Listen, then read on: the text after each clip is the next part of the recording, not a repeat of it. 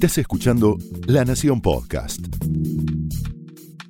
A continuación, el análisis político de Carlos Pañi en Odisea Argentina. Muy buenas noches, bienvenidos a Odisea. Bueno, última semana previa a las elecciones generales en un país muy cargado de tensión. Esa tensión se refleja en la dirigencia política, como se vio anoche en el debate presidencial que se desarrolló en la Facultad de Derecho, en el marco de una región convulsionada, extraña, con algunos episodios previsibles de protesta social, otros menos previsibles, y además un conflicto ideológico que, como desde hace años, pero ahora con mayor intensidad, se plantea alrededor de Venezuela y el destino del populismo. De todo esto vamos a hablar hoy en Odisea. Ayer en el debate sucedió lo que habitualmente sucede en estos debates. Es muy poca la diferencia que puede sacar un candidato respecto del resto. Los debates están tan pautados, tan protocolizados, tienen tantas restricciones, el tiempo de desarrollo de las exposiciones de cada competidor o de cada candidato es tan exiguo que es muy difícil que alguien haga una gran diferencia. Las derrotas o las victorias son por puntos y en general en este debate esos puntos tienen más que ver con la competencia de cada candidato contra sí mismo en el debate anterior que con la posibilidad de derrotar o no al adversario. Obviamente, en una situación muy polarizada, en una Argentina muy polarizada, en una elección que se polariza cada vez más, las dos figuras principales fueron el presidente Mauricio Macri y Alberto Fernández. Macri mejoró para muchos notoriamente respecto de sí mismo en el debate anterior.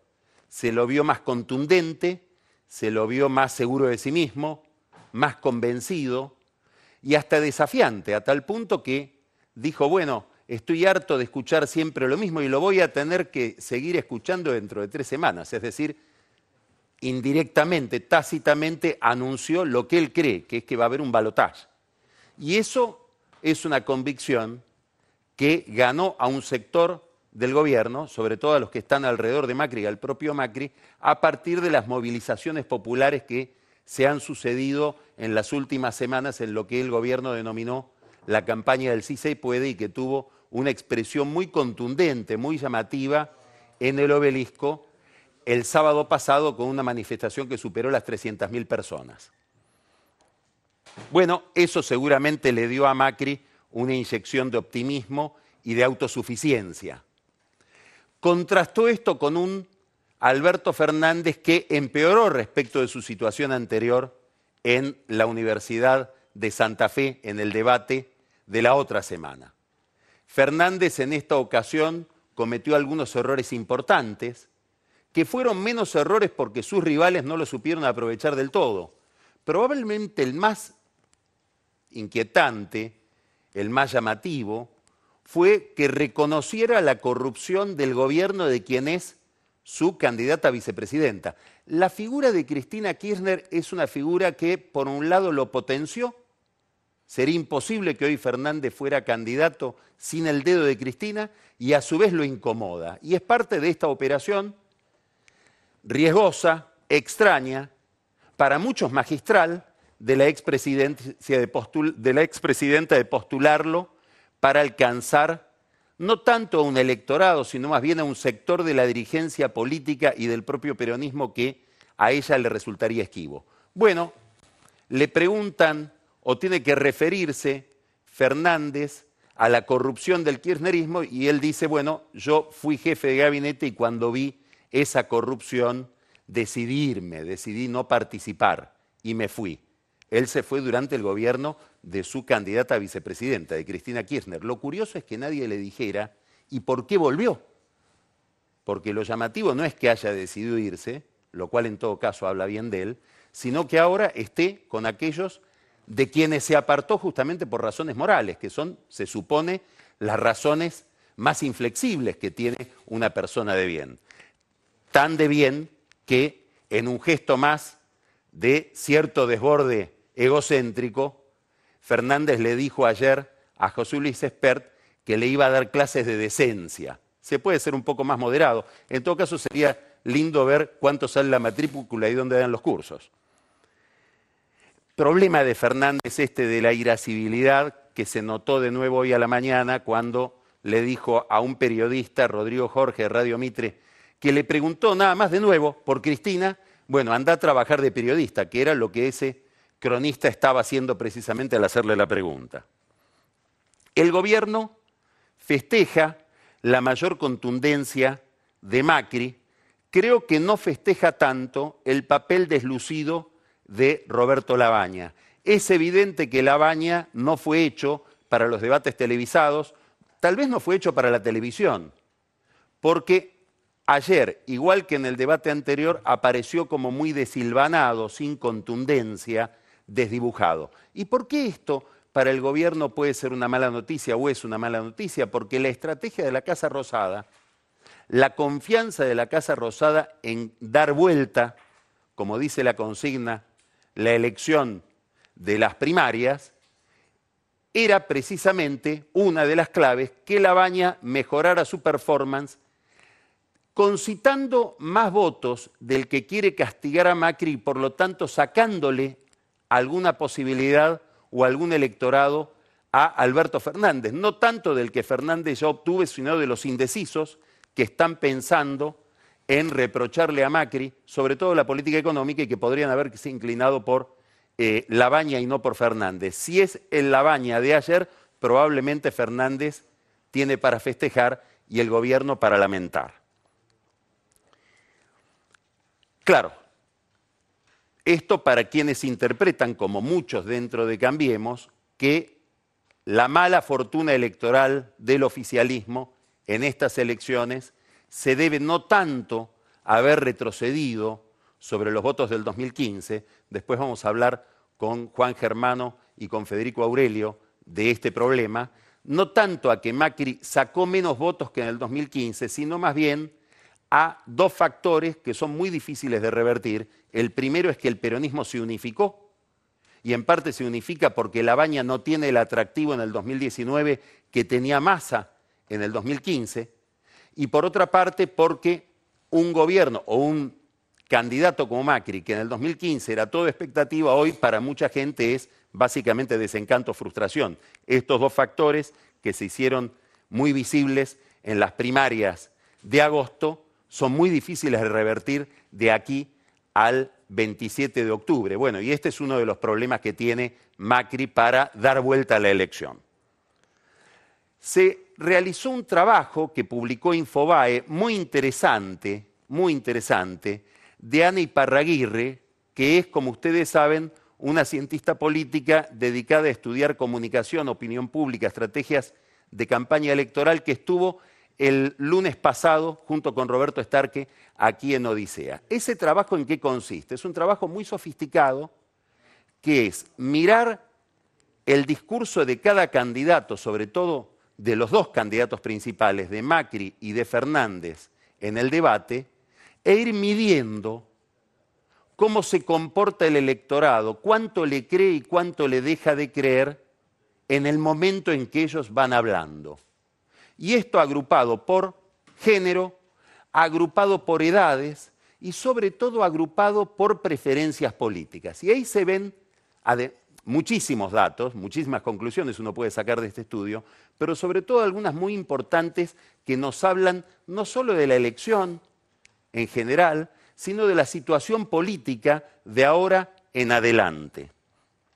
Primero, si uno mira el comportamiento general del electorado, auscultado por este estudio de Iparraguirre, mientras la gente miraba el debate, los indecisos se inclinaron más por Fernández que por Macri atrajo más la credibilidad de los indecisos el candidato de la oposición que el presidente. Algo muy interesante, que confirma todo lo que sabemos, pero que es muy interesante verlo gráficamente, es que apenas empezaban a hablar, empezaba a subir, cuando hablaba Fernández, la credibilidad de los seguidores de Fernández y a bajar la credibilidad de los seguidores de Macri y viceversa.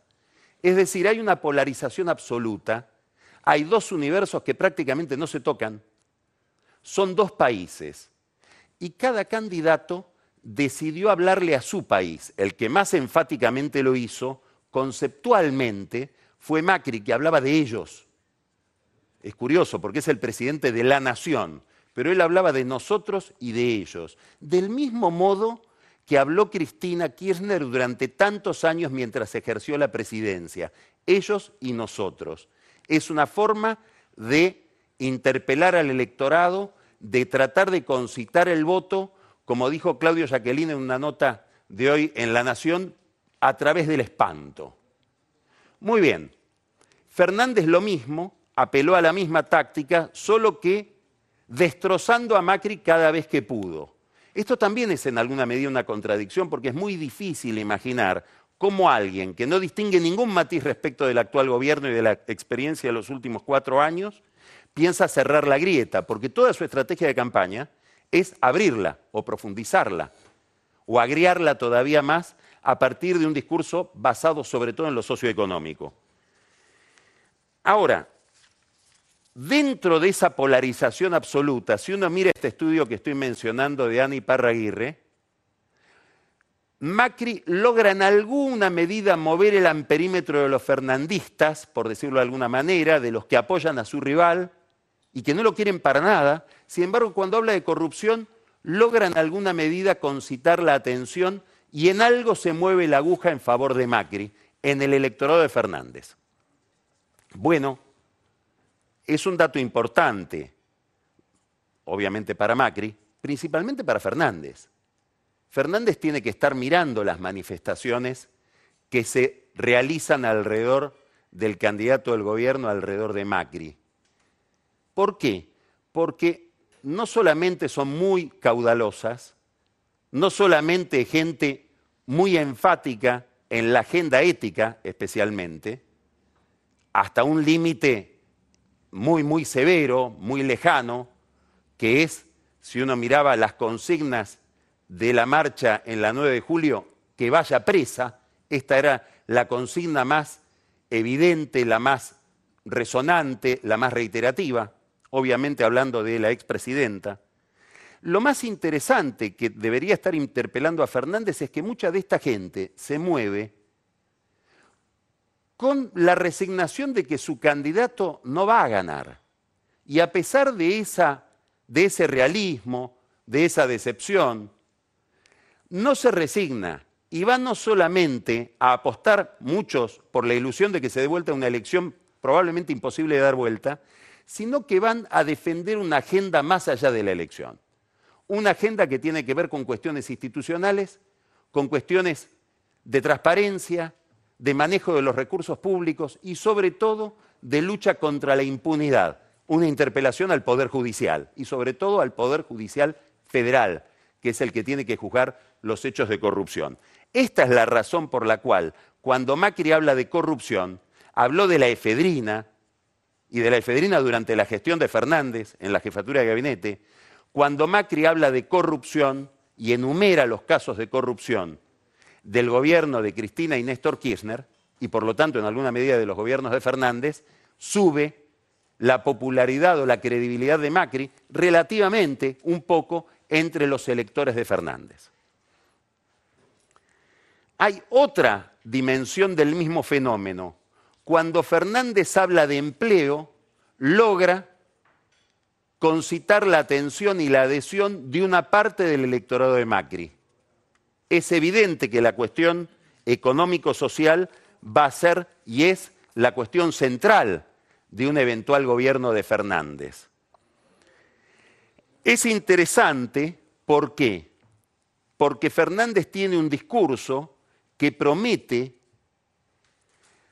algo probablemente parecido a lo que prometía Macri cuando llegó al gobierno, que es que la llegada de un nuevo gobierno va a cambiar la situación socioeconómica de la Argentina. Fernández tiene una agenda complicada en ese sentido. acá hay algo para mirar. Y hay algo para mirar en el contexto de lo que está pasando hoy en América Latina, sobre todo de lo que ha pasado en Ecuador, de lo que está pasando en Chile. ¿De qué estamos hablando? De que la agenda que va a encontrar Fernández, si es que llega al poder, es una agenda tan o más endemoniada como la agenda que encontró Macri. Y además con un desafío que es un desafío para magos, bajar la inflación y producir el crecimiento. Bueno, este es un reto importantísimo que tiene por delante el gobierno que viene. ¿Por qué digo el gobierno que viene? Porque si en un hipotético caso ganara Macri, Macri está prometiendo lo mismo. Si uno mira el discurso de Macri es, ahora vienen los buenos tiempos, vienen las vacas gordas, viene el alivio salarial. Bueno, es una promesa bastante irresponsable porque lo que sabemos es que la Argentina está en una recesión complicada y es difícil de imaginar cómo llegar a un crecimiento rápido. Bueno, además de estos objetivos que son objetivos complejos, hay una palanca en la que piensa basarse Fernández, si es que llega al poder, para alcanzar ese objetivo ese propósito que él está manifestando, que es el de lograr el crecimiento rápidamente. Y esa palanca es la renegociación de la deuda, en el marco de un acuerdo con el fondo. Vamos a hablar después con Marcos Buscaglia de este tema, pero hay que plantear que aquí hay una cuestión central, y esa cuestión central es que cualquier acuerdo con el fondo va a poner la lupa sobre la situación fiscal. El fondo va a ser muy restrictivo en volver a financiar a la Argentina y sobre todo en concederle a la Argentina y al próximo gobierno una renegociación de los plazos para los vencimientos de deuda si no hay un replanteo justamente de la cuestión presupuestaria. Y es más, es muy difícil de pensar que el Fondo Monetario Internacional va a tolerar una negociación con los tenedores privados de títulos de bonos si no se inicia antes una negociación de toda la cuestión fiscal con el propio fondo. Además, dentro del fondo hay una crisis muy importante. ¿Por qué? Porque el de la Argentina fue un fracaso extraordinario de un préstamo extraordinario. Fue uno de los grandes fracasos de la historia de tal vez el mayor préstamo que se le dio a un país a lo largo de la historia, desde el Fondo Monetario. Quiere decir que hay una discusión dentro del propio fondo que posiblemente le cueste la cabeza a Alejandro Werner, que es el encargado del hemisferio occidental, es decir, de América Latina, y probablemente también a sus subordinados que estuvieron al frente del programa con la Argentina. ¿Cuál es el tema aquí? Que es muy difícil de imaginar una discusión sobre la cuestión fiscal, es decir, sobre las cuentas públicas, sin tocar dos cuestiones. Una, las jubilaciones. En el corazón del problema del déficit fiscal está el problema del déficit previsional, debido sobre todo a la irresponsabilidad de los gobiernos kirchneristas, y ahí ocupa un papel central Sergio Massa. Y además, otra cuestión, que es la cuestión de las tarifas. ¿Por qué? Porque para discutir la cuestión del gasto público hay que pensar en reducir los subsidios que permiten tener tarifas energéticas baratas. Muy bien, dentro del tema tarifas está el tema del precio de los combustibles. Son dos cables de alta tensión. En el mundo está demostrado que el que toca las jubilaciones, en términos restrictivos, el que hace un ajuste en las jubilaciones, paga costos políticos importantísimos, muchas veces dramatizados en movilizaciones populares. El propio Macri tuvo una experiencia en diciembre del 2017. Y respecto del ajuste energético, lo estamos viendo en Ecuador, lo estamos viendo en Chile y lo estamos viendo en la Argentina.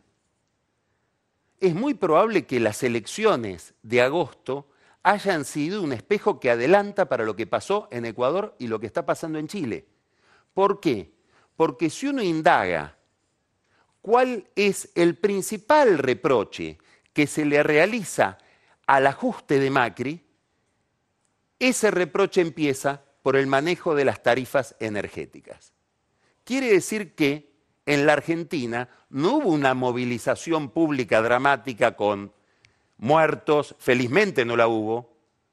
Los incendios que hemos visto y las convulsiones que hemos visto en las calles de Santiago el último fin de semana y que seguimos viendo, o lo que vimos en Quito una semana antes, pero sí hubo una manifestación silenciosa que es el voto en contra del gobierno muy contundentemente por un ajuste económico en cuyo centro el electorado ve, y sobre todo la clase media, una política tarifaria que para esos sectores resulta insoportable.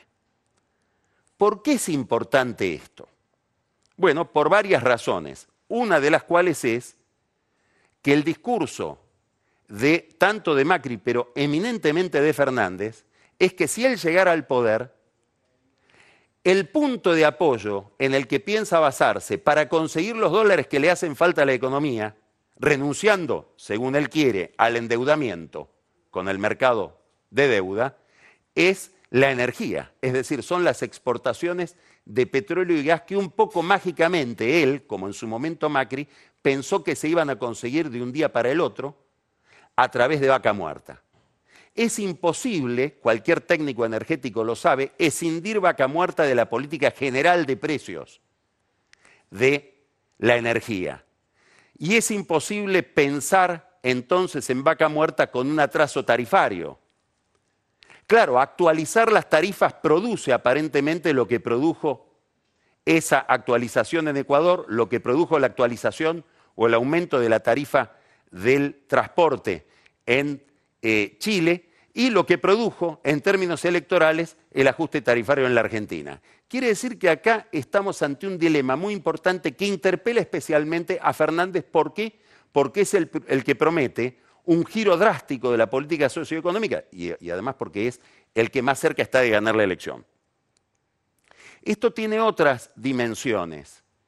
Es llamativo el énfasis que puso José Luis Espert y que puso Juan José Gómez Centurión, que pusieron ambos anoche, respecto de las movilizaciones, de las protestas de piqueteros, respecto de los planes sociales, pareciera que ahí se insinuara, y lo digo porque hay mucha gente dentro del gobierno, sobre todo la más ligada a la política social, que está inquieta, está asustada por este fenómeno, una especie de otra grieta, que ya no es la grieta que divide a la sociedad argentina por lo político, ético, institucional, sino una grieta que tiene que ver con, llamémosle un poco dramáticamente o con un término un poco anticuado, lucha de clases, antipobrismo, conflicto social, intolerancia al que reclama porque la está pasando pésimo. Eso parece asomar y pareció asomar ayer en un discurso muy duro de Spert y de Gómez Centurión respecto de la protesta social, respecto de la estigmatización del piquetero. Esto también tiene que ver con la Argentina que viene, si es que hay un ajuste que se manifiesta negativamente en la calle, aunque sea Fernández el que gobierna. Dentro de todo este panorama, dos conceptos me parecen importantes. El primero, lo que está pasando lo que está pasando en la Argentina, lo que está pasando en Ecuador, lo que pasa en Chile, bueno, tiene rasgos, dramatizaciones muy inquietantes, muy lamentables, asusta.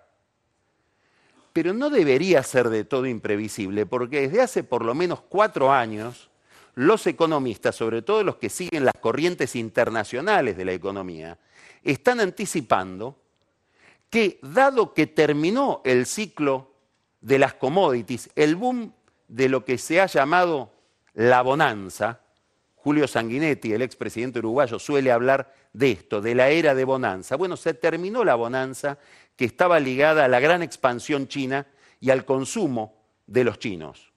Acaba de dar una conferencia en Brasil extraordinaria Pablo Gerchunov poniendo este fenómeno en la perspectiva de los últimos 50 años de la historia económica latinoamericana.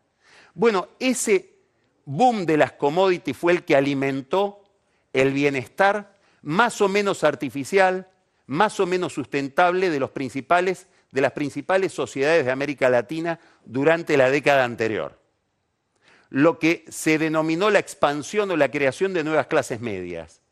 Bueno, terminado ese motor, apagado ese motor, que fue el boom de los precios de las materias primas, entre ellas la soja, el cobre, el petróleo, estoy nombrando los principales productos de estos tres países que se manifiestan en crisis, lo que sucede es un ajuste que las clases políticas no logran pensar bien del todo y que se manifiesta en estas convulsiones callejeras o, como en el caso de la Argentina, electoral. El segundo corolario de esta escena que vimos anoche en el debate es que a partir del 27 de octubre, es decir, del próximo domingo, si lo que se produce es lo que indicarían los principales sondeos de opinión y lo que indicó la elección del 11 de agosto, se inicia una transición que tal vez, supongamos que haya balotaje, se iniciaría después del balotaje, donde el gobierno y la oposición, Macri y Fernández, tendrían que hacer un acuerdo de urgencia para empezar a renegociar la deuda ya. ¿Por qué? Porque los corren los vencimientos muy pronto, a fin de año y el año que viene. Es decir, no hay mucho tiempo para que el próximo presidente logre armar un equipo, pensar un programa, postergar la negociación. Esto es lo que está mirando la CUNSA. Angustiado, ¿por qué? Y porque el reloj ya le corre a él en contra. Y si no, miremos lo que pasó hoy en el mercado, el, Banco Central perdió aproximadamente, según los expertos que miraban hoy el movimiento del tipo de cambio, 600 millones de dólares en un día, hoy. Bueno, quiere decir que para renegociar la deuda tendría que haber un acuerdo entre Fernández y Macri y un acuerdo básico sobre un tema, el presupuesto, porque cualquier acreedor, sea el fondo o los acreedores privados, van a mirar cuál es el plan fiscal y no hay plan fiscal sin un presupuesto bien diseñado. Bueno, daría la impresión de que el Macri y el Fernández, el Fernández y el Macri que vimos anoche, que se pelearon muy fuertemente en público y se pelearon también en privado detrás de las cámaras, no son los dos personajes, los, dos líderes que al menos hoy están preparados para ese acuerdo que ambos necesitan, uno para terminar bien su mandato si es que pierde, el otro para no llegar en medio de una crisis si es que gana, a partir del 27 de octubre, es decir, del domingo que viene, que es el día en que se dará vuelta la baraja respecto de cuál es la situación electoral en la Argentina. Esto fue el análisis político de Carlos Pañi en Odisea Argentina, un podcast exclusivo de La Nación. Escucha todos los programas de La Nación Podcast en www.lanacion.com.ar. Suscríbete para no perderte ningún episodio. Estamos en Spotify, Apple Podcast, Google Podcast y en tu reproductor de podcast favorito. Seguí escuchando La Nación Podcast.